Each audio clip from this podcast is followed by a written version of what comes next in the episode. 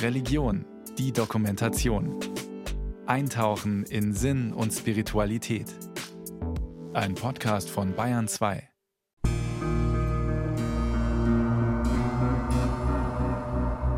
Wir haben von Anfang an den Schwerpunkt gesetzt auf die 16 Personen, die von jetzt auf gleich ihrer Chance weiterzuleben beraubt wurden. Und da sprechen wir von zwei 14-jährigen Kindern, die getötet wurden. Wir sprechen von einer Referendarin, die gerade davor war, ihre Lehramtsausbildung mit dem Staatsexamen abzuschließen, um dann mit Schülerinnen und Schülern beruflich zu arbeiten. Diese Chance hat sie nicht bekommen. Wir sprechen von einer beliebten Schulsekretärin, die sich gefreut hat, ihre ersten Enkelkinder demnächst in den Arm nehmen zu können. Auch das durfte sie nicht. Christine Alt, Schulleiterin des Gutenberg-Gymnasiums in Erfurt. Was ist Trost? Trost heißt ja, dass Menschen in einer solchen Situation einfach auch ein Stück Kraft bekommen, dass sie auch mit dieser Situation umgehen können. Worte sind oft schwierig. Man zeigt ihnen, dass man ihnen sehr nahe ist, dass man sie stark machen will. Und da sind manchmal Worte weniger als ein Händedruck. Also ich kann nicht einfach hinkommen und kann sagen, also weil ich jetzt gläubig bin, das ist, da nehme ich meine Kraft her. Für viele ist das kein Trost. Trost heißt, wo bekomme ich Kraft her, um auch damit klarzukommen. Und da kann ich Ihnen Wege so ein Stück eröffnen, einfach aber erstmal, dass ich selbst da bin. Karl Josef Wagenführer, Polizeiseelsorger in Erfurt. Robert Steinhäuser war nie ein guter Schüler. Der hat sowohl Lehrer und Lehrerinnen verachtet, wie auch ähm, Probleme mit den Mitschülern gehabt. Er hatte keine Erfolgserlebnisse in der Schule, hielt sich aber für jemanden, der anderen überlegen war. Und er fing an, sich mit Columbine zu beschäftigen, mit der Amoktat aus den USA vom 20. April 1999. Davon war er fasziniert und es war für ihn die Lösung seiner Probleme. Britta Bannenberg, Kriminologin in Hessen an der Justus-Liebig-Universität in Gießen. Erfurt im Januar 2022. Ich besuche das Gutenberg-Gymnasium. Es liegt zentral, mitten in der Stadt. Ein altes Gebäude mit großen Fenstern, dreigeteilt mit roten Ziegeln. Links und rechts umrannten Nebengebäude mit Spitzdächern die Schule. Eine Gedenktafel mit den Namen der Toten erinnert an den Amoklauf.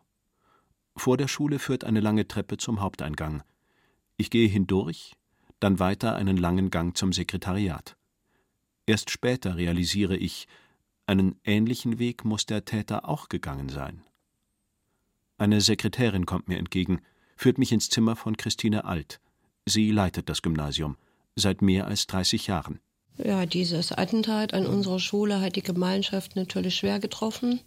Und für alle, die das erlebt haben, ist es natürlich ein Tag, der dann besonders greift. Aber eigentlich ist seit dem Tag, damals im April 2002, für alle, die es überlebt haben oder die natürlich auch an erster Stelle Opfer aus der Familie zu beklagen haben, ist das Leben etwas anders geworden, als man das vorher kannte.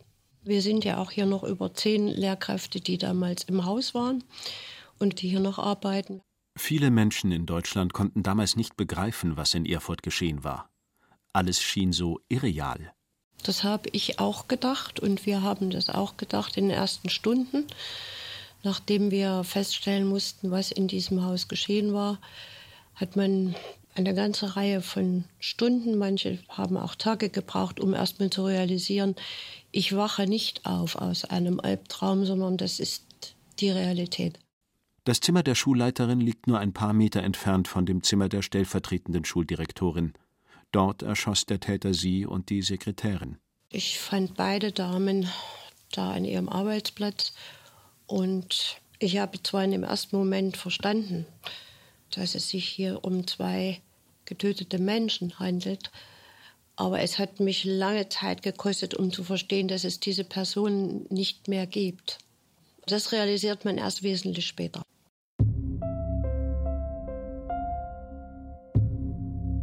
Die Eltern des Täters waren der Schule bekannt, weil die Schullaufbahn des Jungen war ja von Anfang an problematisch und es gab sehr viel Gesprächsbedarf immer und immer wieder, um nach anderen und neuen Wegen zu suchen. Robert Steinhäuser hat ganz gezielt Lehrkräfte attackiert, die beiden Schüler, die getötet wurden und ist ja auch gezielt in einzelne Klassenräume jeweils hinein, hat versucht, Lehrkräfte zu entdecken und diese dann gezielt mit mehreren Schüssen zu attackieren. Dass er nun gerade die ihm besonders verhasste Frau Alt, die Schuldirektorin, nicht getroffen hat, ist reiner Zufall. Nach dem Amoklauf stand die Schule für drei Jahre leer. Das war ein 17-fach belegter Tatort. Ja, der Täter hat ja das ganze Haus unlebbar gemacht. Die Frage wurde auch diskutiert, kann man dieses Haus jemals wieder als Schule nutzen? Die Schule soll bleiben als Schule und diese Schulgemeinschaft will zurückkehren. Das war sozusagen der Konsens, den man deutlich hörte und nachdrücklich auch von Schülerinnen und Schülern artikuliert. Jetzt, zum 20. Jahrestag, wird wieder an die Toten erinnert. Schulleiterin Christine Alt. Wir bereiten in der Regel immer so im späten Herbst, Anfang des neuen Jahres die Ausgestaltung vor. Wir haben jetzt seit vielen Jahren schon Schülerinnen und Schüler, auch Lehrkräfte im Haus, die die Opfer persönlich nicht kannten. Und trotzdem gibt es hier natürlich den Anspruch, an die Menschen zu erinnern. Fernab der Öffentlichkeit gibt es die Möglichkeiten für Angehörige hier auch allein dahin zu gehen an den Ort, an dem sie ihr Familienmitglied verloren haben. Da werden Kerzen aufgestellt, Blumen abgelegt. Dann gibt es Räume, wo sich ehemalige treffen, auch ehemalige, die nicht unmittelbar 2002 dabei waren. Christine Alt wünscht sich, dass Lehrerinnen und Lehrer in ihrer Ausbildung nicht nur auf guten Unterricht vorbereitet werden.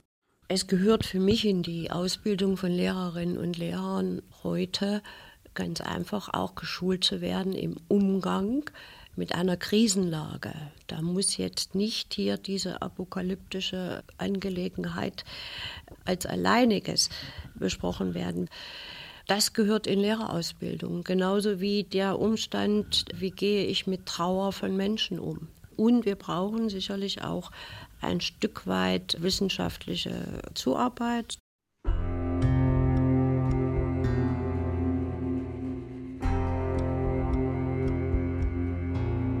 Es ist der 26. April 2002. Die Medien berichten den ganzen Tag über die Ereignisse in Erfurt. Vor dem Gutenberg-Gymnasium in Erfurt. Szenen wie aus einem Actionfilm. Die Polizei im Großeinsatz. Beamte eines Sondereinsatzkommandos eilen zum Tatort. Das ganze Ausmaß der Tragödie ist zu diesem Zeitpunkt jedoch nicht abzusehen. Kurz nach 11 Uhr waren im Gebäude Schüsse gefallen. Der Hausmeister verständigt per Notruf die Polizei. Die Beamten, die vor Ort eintreffen, werden in ein Feuergefecht verwickelt. Einer von ihnen stirbt. Ein ehemaliger Schüler war ins Gebäude gestürmt und hatte gezielt auf Lehrer geschossen.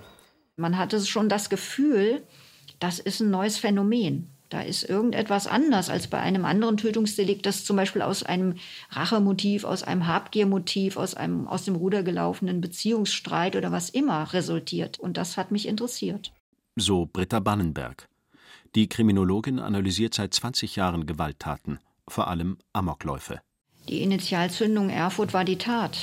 Also, dass es in Deutschland möglich sein würde, dass ein junger Mann in seine Schule geht und dort Menschen ermordet und sich dann selber in den Kopf schießt, sowas hat es bis dahin nicht gegeben. Das war eine Mehrfachtötung von einem unglaublichen Ausmaß und hat ja auch mediale Effekte gehabt. Auf die ersten Polizeibeamten, die sich der Schule nähern, feuert der Täter sofort, trifft einen 33-jährigen Polizeiobermeister, Vater zweier Kinder, tödlich. Danach erschießt der Amokläufer sich selbst. Es sind ja zwei Polizeibeamte direkt zum Gymnasium gerufen worden. Als sie in die Schule reinkamen, hat der Steinhäuser direkt auf sie geschossen.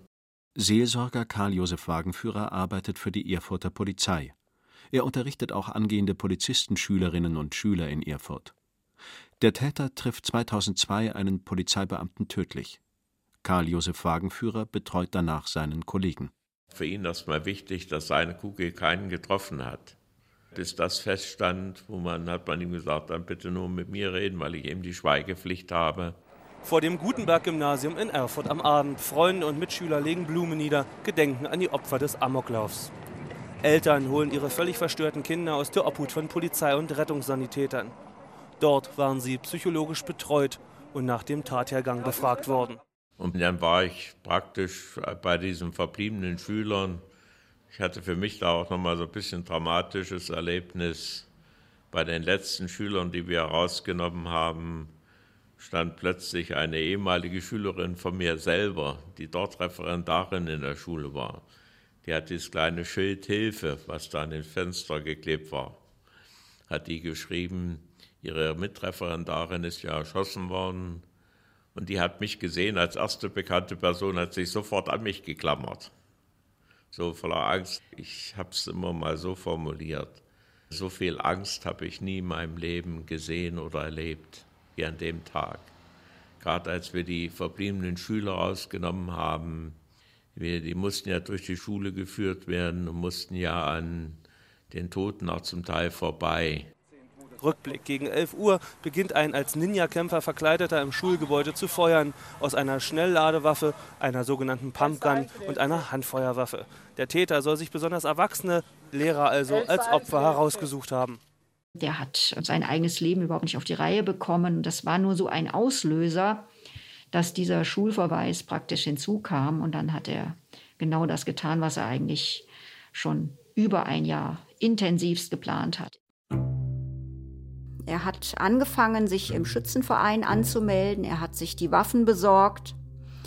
Er hat keinerlei Zukunftspläne konstruktiver Art mehr verwirklicht. Also er hat sich zum Beispiel nicht an einem anderen Gymnasium angemeldet, um sein Abitur zu machen.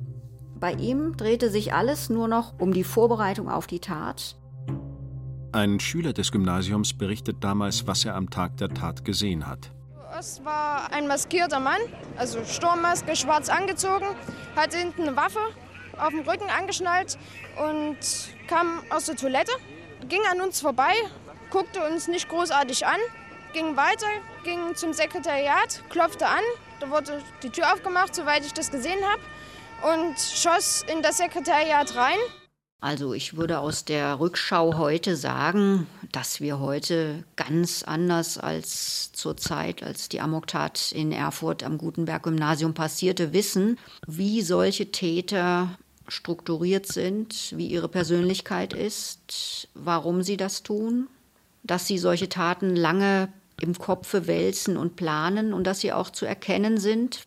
Also den Eltern hätte möglicherweise auffallen können, dass es sehr ungewöhnlich ist, dass man Monate vor einer angeblichen Abiturprüfung, dass man da natürlich nicht stundenlang jeden Tag bis spät in die Nacht hinein Online-Spiele zockt. Es war damals auch so, dass bestimmte Äußerungen und Gesten im Unterricht im Nachhinein auffielen, aber damals eben nicht.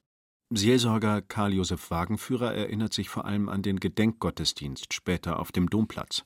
Was vielleicht das Entscheidende war. Wir haben ja Kerzen angezündet. Auch für den Täter hat eine Kerze gebrannt. Ja, das, ist, das hat mich auch eigentlich nie losgelassen. Die Eltern des Täters waren aber bei dieser Trauerfeier eigentlich zugegen. Auch sie haben meinen Sohn verloren, was man nicht vergessen darf. Er hat sich in diese Situation rein manövriert, wo Menschen reingeraten, wo Menschen eigentlich dann für sich selber keinen Weg mehr sehen.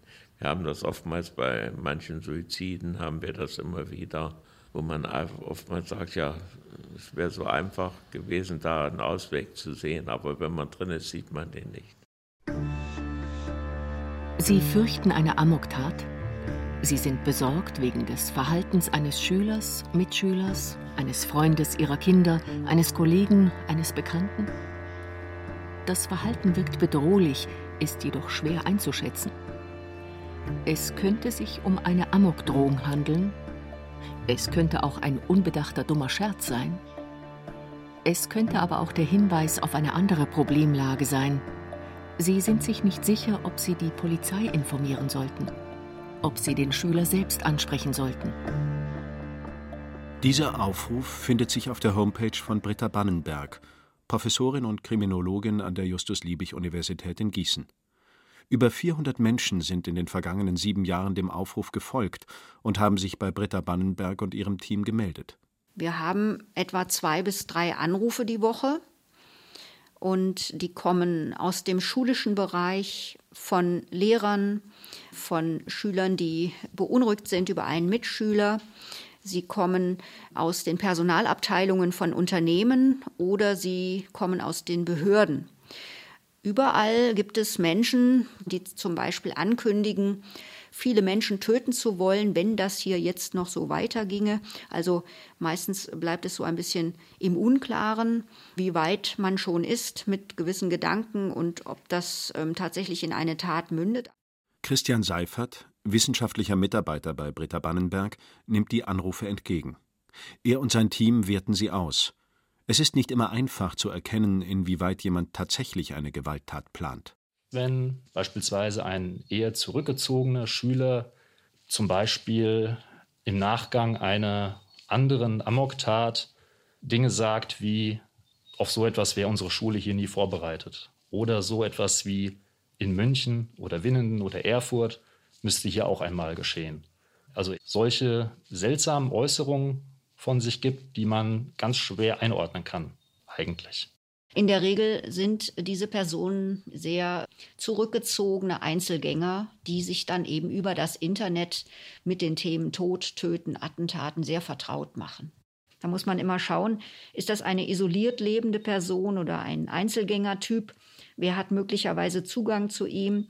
Gibt es möglicherweise äh, die Gefahr, dass diese Person auf Schusswaffen zugreifen könnte? Gibt es auffällige Aktivitäten in den sozialen Netzwerken oder im Internet? Hat man vielleicht sogar so etwas gesichert? Die Polizei wird in der Regel, ich sage mal, in etwa 80 Prozent der Fälle eingeschaltet, in Absprache mit den Anrufern. Und es gab dann auch Fälle, da haben die ähm, Personen, die überprüft wurden, sogar ganz klar gesagt, ja, wenn sie jetzt nicht gekommen wären, hätte ich das in ein paar Tagen durchgezogen. Ich hätte Menschen getötet. Das Präventionsprojekt von Britta Bannenberg ist einzigartig in Deutschland. Im Jahr 2013 haben wir ein großes interdisziplinäres Forschungsprojekt mit vier Universitäten und auch der Schweiz gestartet, das vom Bundesministerium für Bildung und Forschung finanziert wurde. Da ging es darum, die Amoktaten in Deutschland breit zu erfassen und zu analysieren. Das heißt, es ging vornehmlich um Taten und das Verständnis für die Ursachen von Taten. Wer sind die Täter? Warum werden Amoktaten begangen? Und eine wichtige Folgefrage war dann natürlich, lassen Täter im Vorhinein erkennen, dass sie eine solche Tat begehen würden. Und während des Projektes, das dauerte bis äh, Mitte des Jahres 2016, kam es schon im Jahr 2015 ständig zu Anrufen bei uns. Bei dem Projekt mitgearbeitet hat auch Jens Hoffmann. Er ist Diplompsychologe und leitet das Institut für Psychologie und Bedrohungsmanagement in Darmstadt. Er und sein Team beraten Unternehmen und Behörden, die von Mitarbeitern oder Mitarbeiterinnen bedroht werden. Sie analysieren den jeweiligen Fall, erstellen sogenannte Fallanalysen. Gleichzeitig werten sie ihre Arbeit wissenschaftlich aus. Für ihn ist es wichtig, nicht von einem Fall auf andere Fälle zu schließen. Die Gefahr ist, dass man eben nicht zwei, drei Fälle, die man im Kopf hat, und dann das Ganze als Prototyp nimmt dann habe ich möglicherweise selbsterfüllende Prophezeiung und übersehe anderes. Und da ist es natürlich auch sinnvoll, dass man dann auch die internationale Literatur betrachtet, dass wir dann eben auch die Veränderungen dann mit aufnehmen, bewerten und dann auch in unsere Einschätzungsinstrumente und Erfahrungen mit einfließen lassen. Das sei vor allem wichtig, so Hoffmann, um auch neueren Phänomenen auf die Spur zu kommen, wie etwa dem Inselphänomen. Das sind junge Erwachsene, die keine Frau finden und die dann einen Frauenhass haben. Und dann gab es mehrere Gewalttaten. Zunächst war das in Kanada gewesen, äh, wo zum Beispiel auch ein Auto genutzt wurde, um Leute totzufahren, mit diesem Inselideologie dahinter. Auch Britta Bannenberg baut auf die wissenschaftliche Forschung. Und sie spricht mit Betroffenen, studiert die Akten von Amoktätern, deren Tagebücher und Manifeste. Daraus kann man ersehen, dass die jahrelang Gewalt- und Tötungsfantasien hatten und dass es da Steigerungsmomente gab. Es ähm, gibt dann Phasen, wo die anfangen, sich mit anderen Tätern ähm, zu befassen, wo sie anfangen, in Vorbereitungsstadien einzutreten. Das heißt, sich auf einmal fragen, wie könnte ich es denn machen? Mit welchen Waffen? Wo? Wie viele Leute will ich umbringen? Das ist nicht immer alles real, aber das sind Fantasien, die sich dann zuspitzen. Das heißt, man fängt an zu verstehen, wie diese Menschen denken und warum sie vielleicht so denken. Als nächstes vergleicht sie Amokläufe mit anderen Gewalttaten, sieht, worin sie sich unterscheiden. Sie trägt alle Informationen zusammen und fängt an, typische Merkmale von Amoktätern aufzustellen. Täterprofile entstehen. Man sieht sehr deutlich, dass die anders sind. Also die sind schon sehr speziell. Das sind sehr isolierte Charaktere. Das heißt, die haben in der Regel keine engen sozialen Bindungen. Die haben keine Paarbeziehung. Die haben ganz selten enge Bindungen. Die distanzieren sich auch von engen Verwandten, obwohl das oft der letzte Anker ist, den sie noch haben. Amoktäter planen ihre Tat lange im Voraus. Sie begehen sie nicht spontan. Darin liegt auch eine Chance der Prävention. Britta Bannenberg.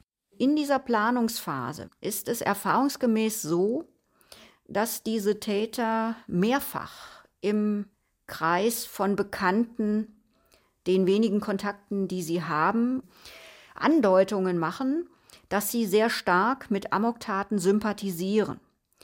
Sie drohen in der Regel zwar nicht direkt, indem sie sagen, ich mache am Dienstag eine Amoktat, aber sie lassen erkennen, dass sie es positiv begrüßen würden, wenn eine Amoktat stattfindet. Sie deuten teilweise auch an, dass es von ihnen eine Gefahr geben könnte. Das sind die Anhaltspunkte, um genauer nachzufragen. Und wenn das gelingt, verhindert man in der Regel die Tat. Nach der Amoktat in Erfurt war es für Betroffene und Angehörige wichtig, Menschen zu finden, die ihnen beistanden. Wie etwa Karl Josef Wagenführer, Seelsorger bei der Polizei in Erfurt. Zu seinen Aufgaben gehört auch die Überbringung von Todesnachrichten an Angehörige, zusammen mit Beamtinnen und Beamten. Erstmal muss ja so eine Nachricht den Menschen erreichen. Wir kennen alle so im Deutschen das Wort, das kriege ich nicht in den Kopf rein. Ich sage da meistens, geben Sie mir mal Ihre Hand habe ihnen die Nachricht gesagt und dann ist Stille. Und dann merke ich, wie die meine Hand richtig festhalten, sich richtig dran klammern. Und das erste Wort sagen die eigentlich selber. Das meist so, was ist eigentlich passiert. Das heißt, ich muss warten, bis diese Nachricht sie eigentlich erreicht hat. Wenigstens im Kopf zum Herz, der Weg ist noch viel weiter. Das kann nach fünf Minuten sein, das kann aber auch nach zwei Stunden sein oder länger sein. Das ist sehr unterschiedlich. Wenn Karl Josef Wagenführer an Erfurt zurückdenkt, fällt ihm als erstes der Abend nach der Tat ein. Es war ein Riesenbulk in der Andreaskirche, wo einfach unheimlich viele Menschen da waren und haben sich festgehalten. Und dieses menschliche Miteinander ist eine Riesenkraftquelle. Man hatte so das Gefühl, eine ganze Stadt steht wirklich still. Sonst rennt man einander vorbei und jetzt den Tag nicht auch wenn ich mit dem Beten eigentlich nichts zu tun habe, das noch nie in meinem Leben gemacht habe. Aber ich gehe an so einem Tag in die Kirche und zünde eine Kerze an, auch das ist ein Gebet. Unser Herz spielt eine ganz große Rolle mit der Kopf allein reicht nicht. Diese ganz direkte Erfahrung, dass ich die Nähe Gottes hier richtig spüre oder wie Weihnachten das Licht Gottes spüre, dass ich jetzt ganz in der Dunkelheit unheimlich dringend brauche. Die Dunkelheit ist schlichtweg zu mächtig. Und da ist der Glaube etwas ganz, ganz Wichtiges.